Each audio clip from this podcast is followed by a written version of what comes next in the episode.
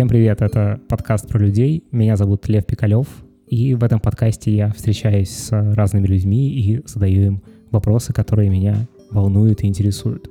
Прежде чем мы начнем, я хотел бы вас попросить зайти на мой YouTube-канал, который называется Пикалев, и посмотреть мои видеоблоги, поставить мне лайк, дизлайк, нажать колокольчик, ну и подписаться. Мне будет очень приятно, и я буду знать, что вы есть, и продолжать делать то, что я делаю.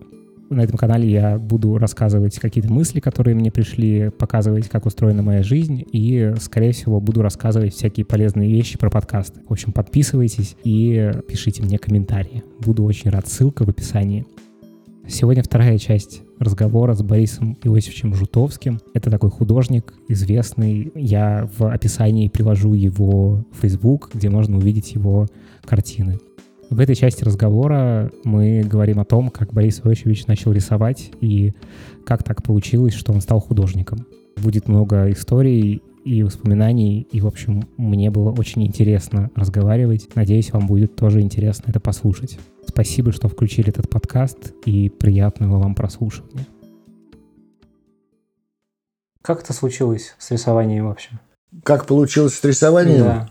Вы в дет... с детства? Ну, или я, как... во-первых, очень любил рисовать все с детства.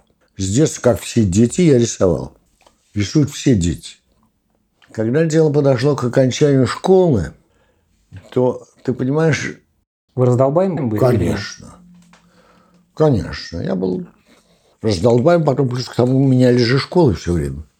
Потом меня выгнали, потом меня э, выгнали из этой школы, потому что я запер учителя на наборный замок, который подарил мне сосед дядя Сережа, и выпрыгнул со второго этажа.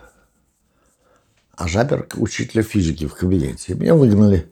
Я что делать? Мама поехала к директору школы 110 а это элитная школа была. Там училась правительственные дети, там много кого важно училось. Сейчас они всякие вспоминают Ширвинды. Вот только что умер сын Хрущева, про него опять угу. писали. И он тоже из 110-й школы. Но это все помоложе меня. Мама поехала и сказала, что в разговоре с директором школы, он, он ей объяснил, что Нина Ивановна, что я вам могу сделать? Во-первых, вы э, не живете здесь рядом. А во-вторых, э, у нас такая элитарная школа, поэтому она стала ему э, плакаться, и в том числе упомянула, что отец погиб в Арктике. А, а эта школа знаменита тем, что ее когда-то посетил свой краткий визит в Москву Амундсен. И она с тех пор очень гордилась Амундсеном и всеми арктическими обстоятельствами. Угу. И меня взяли в 110-ю шкалу, откуда Тоненька Дельман, Валька Смелга, Юля Крейлин. Вот эта вся команда 110-й школы, которая дружит, дружит до сих пор. Остатков там человек 5 осталось. До сих пор они дружат. Вот.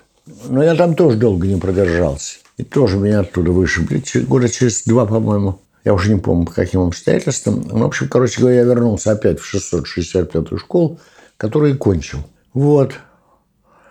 Обстановка была в то время странная, потому что, во-первых, было невероятное количество цензов для поступления в институт. Во-первых, надо было быть обязательно комсомольцем, даже э, другого разговора не было. Во-вторых, ты должен быть э, родители должны были быть определенным статусом и определенных занятий.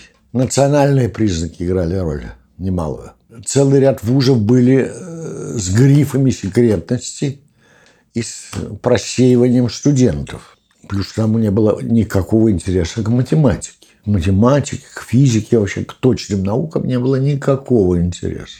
Да я тебе скажу, что я даже не знал, к чему у меня был интерес. Мне очень нравилось путешествовать. Я очень дружил с учителем географии, который был у нас классным руководителем. Но в институт в геологический институт. Надо было сдавать математику, физику.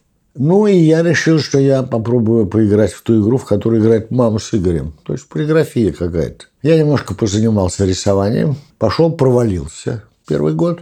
Полиграфический? Да, полиграфический институт. Провалился. И во второй год э, проучился я, немножко проучился в техникуме, но потом ушел из этого техникума и я еще в девятом классе, опять с, маме, с моим бешеным желанием и с маминой помощью я учился у Рубена Николаевича Симонова в театре Вахтангова. Поскольку они были с мамой одноклассники или каким-то образом связаны по юности, то он меня взял. А чему вы учились там? Актер, я хотел, вдруг я а. стану актером. Вот, когда я кончил школу, Рубен Николаевич позвал маму и сказал, Нинка, значит, ребенка твоему не надо в актеры совать. Потому что он глубоко... Я как сейчас помню, что мама мне рассказывала, что он сказал. Он индивидуальный человек, а актер человек зависимый. Поэтому это не его, это не его занятие. Вот таким образом я решился и этой возможности побыть актером, слава богу. И на второй год я поступил в полиграфический институт. Это, конечно, была кайфовая жизнь. Поступил довольно трудно, не без помощи, потому что я и еще, еще двое ребят, нас трое было, там, скажем, брали, всех, которые набрали 25, 5 предметов по, по пятерке. Да? Потом следующие шли с одной четверкой там. Словом, короче говоря, часть группы, которая набрала, ну, скажем, там, я не знаю, 23 очка, взяли всех, кроме, значит, уже набрали нужное количество студентов, но осталось трое с тем же количеством очков. Ну и вот мать моего школьного друга Женьки Цуканова, которая была в то время большим начальником, она э, позвонила министру высшего образования Елютину, который принял нас с мамой. Так сидел, говорил, да, все я сделаю, сказала. Все. Я пришел в институт, я уже принят был. Я еще двое. Но уже сейчас никого в живых-то нет. Вся, почти вся группа. Ну, во всяком случае, та группа, которую я, за которой я как бы слежу, и уже нет никого. Один где-то может быть живой Димка Мухин.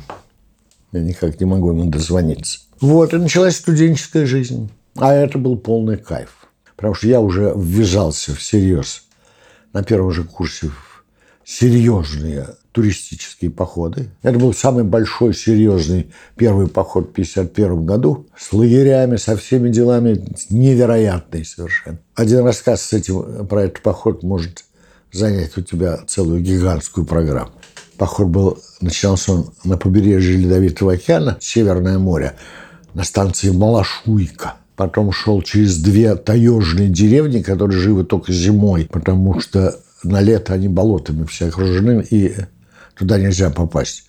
Колгачиха и Носовщина. Потом мы выходили уже, в, после того, как из этих деревень мы выбирались, мы выходили через деревню Лекса – станции э, к маленькому городку Певек. Это городок, в котором ну, такой филиал Соловков. Вот. И тому, как мы туда попадали, тоже была предшествовала история с одной девочкой, которую мы подобрали в Ленинграде на перроне, которая ехала к своему жениху или влюбленному в нее, которую посадили в лагерь. Посадили в лагерь за то, что он подрабатывал подрабатывал э, на радиостанции в институте и сказал что-то такое, Сталин сдох или что-то в этом роде. Нет, он не мог сказать, Сталин сдох, он сказал какую-нибудь другую гадость, потому что Сталин еще был жив в 51 год. Короче говоря, его посадили на 5 лет в лагерь, и она на э, студенческие каникулы объявила маме с папой, что она уедет в Москву. В Москву она подруге написала несколько писем со своими впечатлениями Москвы, чтобы подруга посылала ей их из Москвы в Питер маме с папой, а сама вот ходила по перрону и никак не могла понять, как бы ей добраться дальше.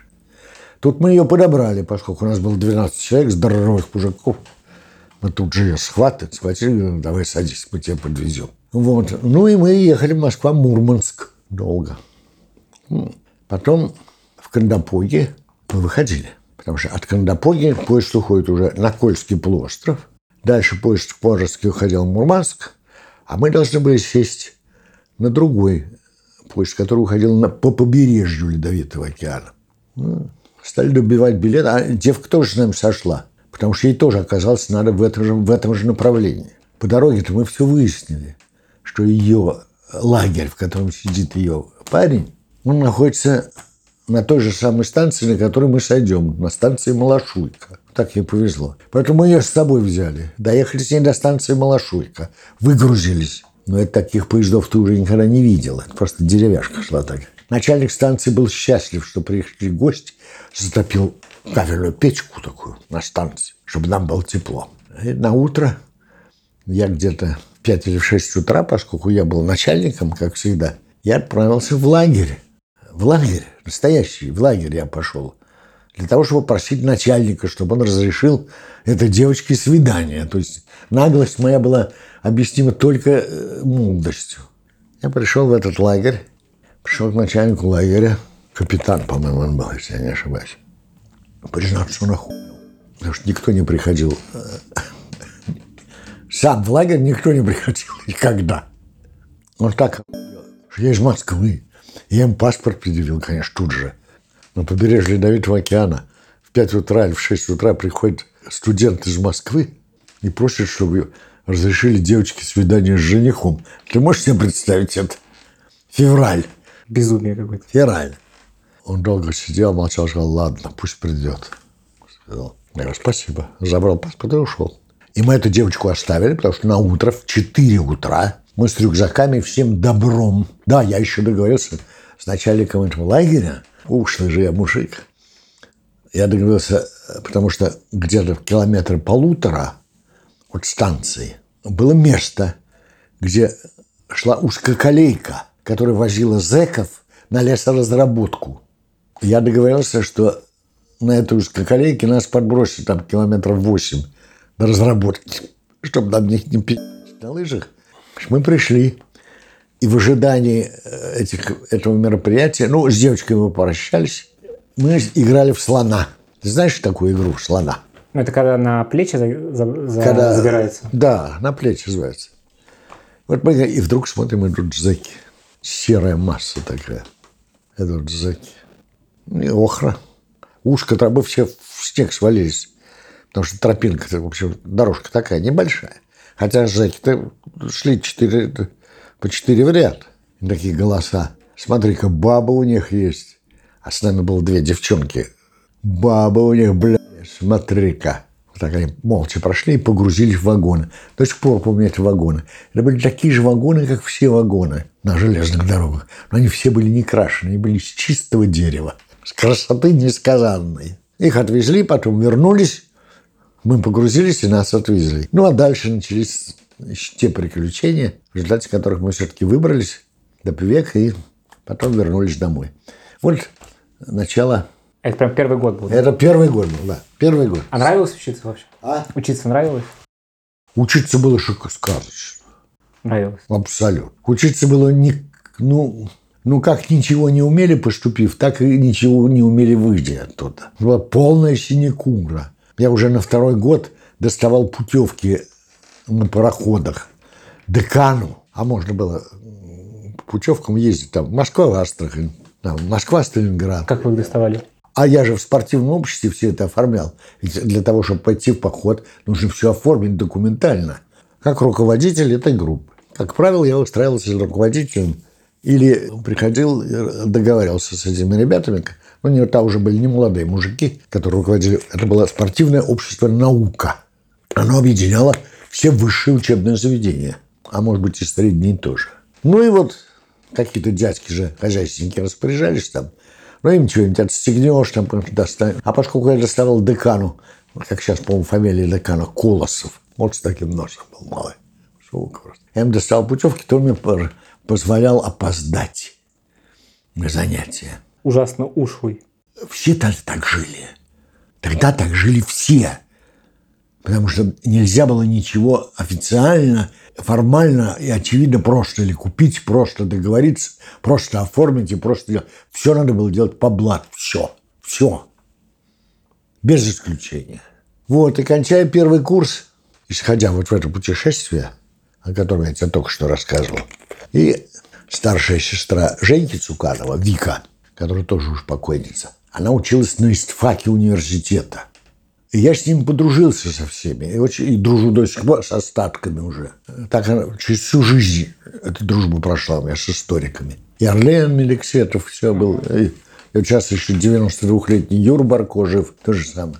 Вот. И она рассказала мне, что, Бурька, ты знаешь, что собирается студентов собирают со всех вузов, собирают студентов работать на Туркменском канале, потому что Сталин значит, устроил эти канальные истории, обводнение России, сталинские строительства каналов. И э, такой академик Толстов, археолог, договорился о том, что лето 1952 года ему отдали на откуп.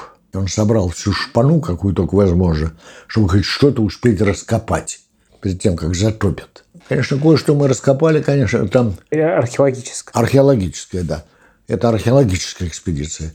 Но, слава богу, когда канал все-таки построили, пустили его, он весь песок ушел. Поэтому так это все и осталось. Потом построили какой-то окружной обводной какой-то, в общем, маленький. А тот основной, который собирались сделать, так он не получился. От чего вся археология осталась. Вот. И я в 52 году уехал в Каракумы работать.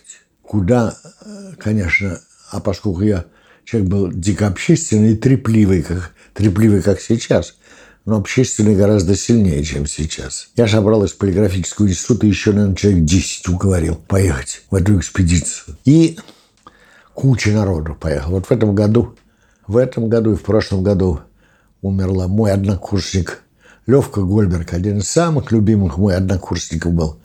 Странный человек. И девочка, в которую я был влюблен в этой экспедиции в отряде. Я ей даже подарил дыню. У нее был день рождения, я подарил дыню, на которой ножом вырезал талки 20 лет. Фотографии есть. Вот талка эта тоже умерла вот недавно. Тамила Сулеймановна Чанышева. А история этой Тамилы Сулеймановны Чанышевой одна. Расскажу тебе. Потому что это все входит в эту канву, конечно. Они сдали сессию, а жила она на Бронной, в угловом домике. До сих пор стоит и подъезд в любую минуту могу показать. И вот они с подружкой гуляют по Садовой от Бронной до площади Восстания. Они гуляют, и вдруг подружка ей говорит, а смотри, кто пошел-то. Ну, ты кто? Да Берия пошел. Она вернулась действительно. Мимо них только что прошел Берия, который шел рядом с огромным генералом. И тогда она сообразила и увидела, что и машина вдоль тротуара ехала тихо-тихо сопровождающий. Это, там же дом Лаврентия Павловича Берия, где Берия ты жил. Улица, угол улицы Качаловой, Садовой. Вот. Ну, они дальше продолжают разговаривать, трепятся. То вдруг чувствуешь, что кто-то берет под руки. Они, это генерал. Так их обеих взял под ручки и спрашивает, как вы, девочки, там учитесь что-то, как-то, ля-ля-ля, ля-ля-ля. Поговорил, ну и хорошо, счастливый путь. Пожелал всего доброго. Машина тут же тротуара ехала. Он сел в машину и уехал. Значит, он дал наводку следа, следакам о том, кого надо. Лаврентию Павловичу подсунуть. Вот они ходят, ходят, опять гуляют, гуляют, уже темно стало, темновато, темнеть стало. Лето все-таки. Они почувствовали, что за ними следят. Ну, следят и следят. Ну, вот хоть ты... А значит, вот Садовая, о которой мы с тобой разговариваем, а вот Бронная. Садовая, вот Бронная. А вот в этом месте стоял маленький-маленький домик с колоннами, старенький, роскошный особнячок. Теперь снесено там какие-то стеклянные хуй построили. Они, значит, уже поворачивают домой на Бронную. И в эту подворотню соскочили с колоннами. Что делать-то? Следят. Комсомолки что делают в таких случаях? Они решили, что каждый побежит домой, и кто виноват, затем и пойдут. Угу. Так они и сделали. Она вбежала в свой подъезд, а поскольку подъезд ее, что называется, давнишний, старушка-лифтерша сидит давнишняя, она лифтерша и говорит, там, я не знаю, условно, Марья Ивановна, а вот за нами какой-то дядька все время следит и следует. Она сказала, Талочка, езжай, я все сделаю. Езжай. Она в лифт вскочила и уехала. Конечно, ГБшничек зашел, стал э, спрашивать, лифтершу, из какой квартиры девочка. А старуха, да я недавно, третий день, по-моему, или четвертый день только я работаю. Я не знаю, на какой этаж даже она поехала. А она лифт спустила обратно. Вот так она, что называется, талку отмазала. Ну, так, но ну, талка наверняка не, не, упустили бы ее, поставили круглосуточный догляд. Но в 5 утра, на следующее утро она села на самолет и уехала в Каракумы в эту самую экспедицию. Все, спасли практически от Берии. Конечно. Когда вы увлеклись рисованием, когда вы прям поняли, что это вот вам хочется делать, нравится? Это же не сразу случилось, наверное. Я думаю, поздно. Во время учебы все? Нет. Позже? Нет, нет, позже, конечно. Потому что учеба, учеба нормальная, учеба там надо за семестр нарисовать пять, пять работ сдать за семестр. Это за вечер их можно намазать. Тем более профессора были такие снисходительные, старые. Это были пять профессоров, которые Андрей Дмитриевич Гончаров пригрел, и сам, будучи среди них, это были они такие бывшие формалисты 20-30-х годов, которые как бы здесь пригрелись и затихли, и от них до сих пор круги идут. Вот сейчас, например, по Фейсбуку, ну ты не смотришь его регулярно, а я-то регулярно за ним слежу.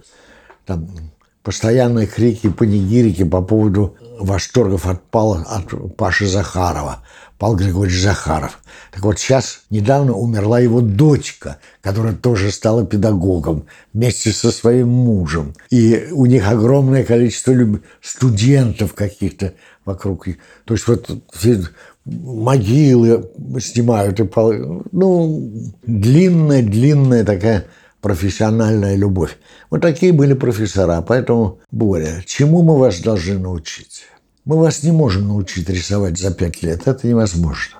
Это делается гораздо дольше и медленнее. Мы должны, э, мы должны научить вас вкусу. Угу. Вот этот Глеб Горощенко был у нас. Ой, из молодых были Федор Иванович Шаляпин, Федор Иванович Шаляпин, Илья Ефимович Репин и я, Глеб Горощенко. Илья Ефимович Репин говорит, Глеб, подай же мастихин. Я этой встречи не забуду никогда.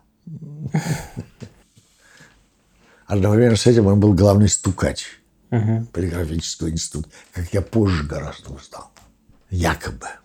Трусливый был человек, но ни для меня, ни для моей группы, и для наших ребят ничего дурного не сделал, хотя рассказывают, что когда в 62 году вся эта хуйня с Хрущевым произошла, то он очень нервничал. Очень... Э, что, выйдут на него? Ну, что выйдут на него, где уч... а где учился?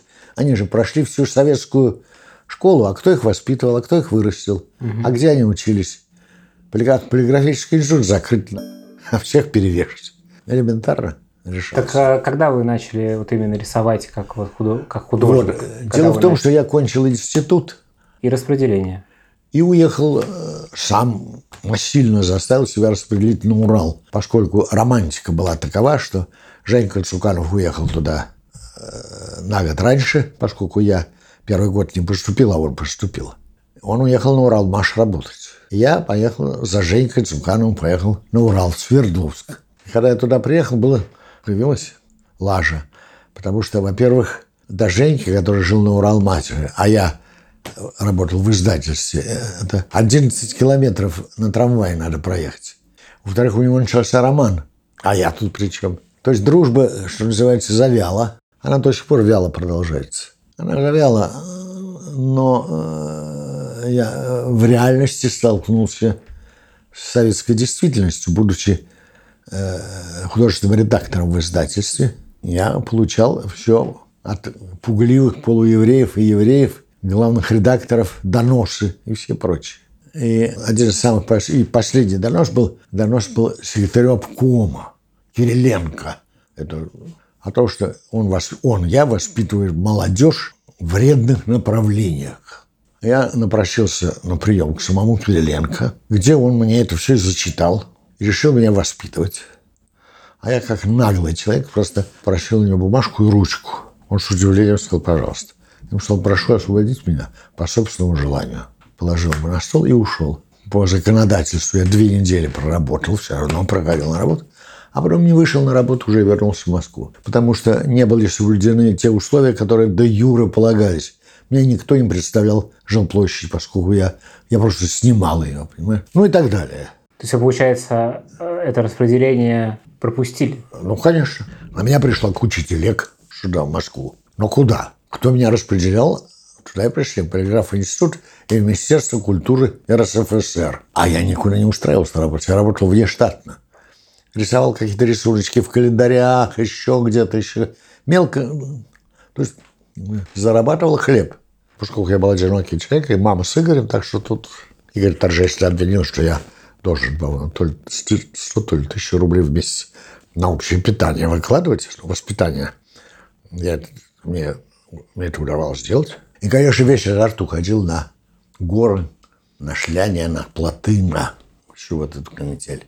На плотах по горным рекам. Ни хрена себе поиграть. Какие истории. Целая книжка написана по этому поводу. Называется «Серебряный рельс». Ну, а потом возникла в Москве студия Белютина. Буквально на второй год после моего приезда, что ли, значит. Кончил я в 56-м. Короче, как только возникла эта студия Белютина, я туда пошел. Вот это-то меня и завело на рисование. Вот сзади висит. Это Белютинец. Угу. Как вы, как вы узнали об этой студии? Ну, он же, он же де юре существовал при Москве, вообще в Москве, во всяком случае, существовал городской комитет художников графики, книги, графики и плаката. Это что такое? Это Советский Союз. Все должны быть под колпаком. И был организован вот этот вот городской комитет художников книги, графики и плаката. Потому что вот такая графика, плакаты, иллюстрации, обложки, ретушь, огромное количество полиграфических сопровождающих занятий делалось внештатно. Потому что этих людей брать в штат невыгодно. Ну, понятно, да. То есть это на какие-то разовые заказы. Разовая работа. Угу. Сделал хорошо, плохо сделал, больше не получишь работу. А? Этих людей надо было по-советски собрать в кучу и за ними послеживать, и чтобы они были на формальной привязи. А, потому что слишком свободные, свободные какие-то они. Ну, конечно, слишком свободные, независимые люди. Угу. И это, вот эта студия называлась, формально называлась это «Курсы повышения квалификации» при городском комитете художников книги, графики и плаката. Вот как это называлось. Это был Белютин. А я был членом этого горкома. И в итоге вы попали в эту студию Белютина. Да, и в итоге я попал в студию Белютина, и тут я и захотел, тут я и захотел рисовать. А кто там еще был с вами? Ну, много народу. Там же целая какая-то прям группировка да образовалась. Да, огромная. Он, на самом деле, в конце концов, он до, до, доигрался до пяти групп, по-моему. Кто там, кто, кто там был, вот есть по фамилиям? Ну, вот сейчас выставка недавно умер, умер из нашей группы, как бы последний э, Володька Шортс. Его выставка на... Я еще не ходил туда, обязательно пойду. Она до 30-го, по-моему. Володя Шорск тоже под Хрущева попал. На той же самой... Да, да, да, даже фотографии. Это мы сейчас еще... Да, да фотографии же есть, как Володька Шорск. Кто еще там был? Коля Воробьев, Андрей Голицын, Дима Громан, Леша Колли. Много, много там много. Там ситуация сложилась таким образом, что когда это все разгромили, то Белютин, он же богатый, он антиквариатом торговал втихаря. Он купил себе дачу в Абрамцево. А потом, после того, как он умер, и в этой даче собирались уже вот эти вот, в основном, осколки всех этих студий, пожилые дамы, которым деваться некуда. И что там в этой студии было? Что, что вы там делали? Мазали картинки. Мазали в огромном количестве картинки. У меня еще вот такая гора лежит в рамах уже, в мастерской. Я их собираюсь отдать одному мало, мало парню такому. Девать некуда это все же, Лева, это же... Вы тогда уже сложились как художник или нет? Думаю, да, конечно. То есть это, это уже было очень неформальное по советским меркам творчество? Уже тогда? Ну, конечно, вон. Ну да. То есть это, по сути, такой был загончик для вот этих неформалов. Да. Более-менее подконтрольный. Никакого контроля, в том-то и дело. Так называемый горком был для вышестоящей власти под контролем, да. Да, я имею в виду, что как бы для них это да. некий загончик. А для, а для нас и для нашего руководства горкома живите свободно угу. и бужуйтесь. Мы сами себя угробили. Мы сами себя угробили. Потому что мы устроили выставку в октябре месяце 62 года. Как бы результаты э, летних поездок. И мы, а поскольку мы к этому времени уже обросли поклонниками и заинтересованными, за, и бабушка, у бабушки был хороший очень интересанты, то на эту выставку пришло несметное количество народу. Один вечер это было всего лишь, понимаешь? И туда пришло несметное количество народу, несметное. В том числе немалое количество иностранных корреспондентов, которые взорвали мир. А что писали? Вот абстрактное искусство, наконец, в России пробилось. Пробилось, да, вот, вот. Значит, здесь никто и не шевелился. Здесь никто и не шевелился по этому поводу. Но в это время на Кубе был Анастасий Иванович Микоян, который поехал туда уговаривать Кастро, чтобы он разрешил вывести оттуда ракеты. Потому что это кризис же 62 года. Без пяти секунд Третья мировая война. И кто-то из корреспондентов на его очередной конференции задал ему вопрос. Анастас Иванович, а что это за выставка? у Такая выставка у вас. Анастас Иванович, расскажите. Анастас Иванович не знает. Он тут же в ЦК депешу. Ну, все. И что было после этого? Нет, не один день. Три дня у нас висела выставка. Три. На третий день на выставку полетели на черных «Волгах» до народу. На, вечером они прилетели и стали на серых костюмчиках ходить и переписывать фамилии. Просто художник. Да, да, да, да. Ну, а все одинаковые такие. Мы все поняли. И мы тут же, как только они уехали, мы тут же куча ребят погрузили картинки, а на утро на, в 7 утра остальные, все, всем перезвонили, все и растащили всю выставку по домам. Когда на следующий день черные «Волги» подъехали, чтобы эту выставку ввести... Угу. Ничего уже нет? Ее не было. Вот тут и началась длинная история 62 -го года.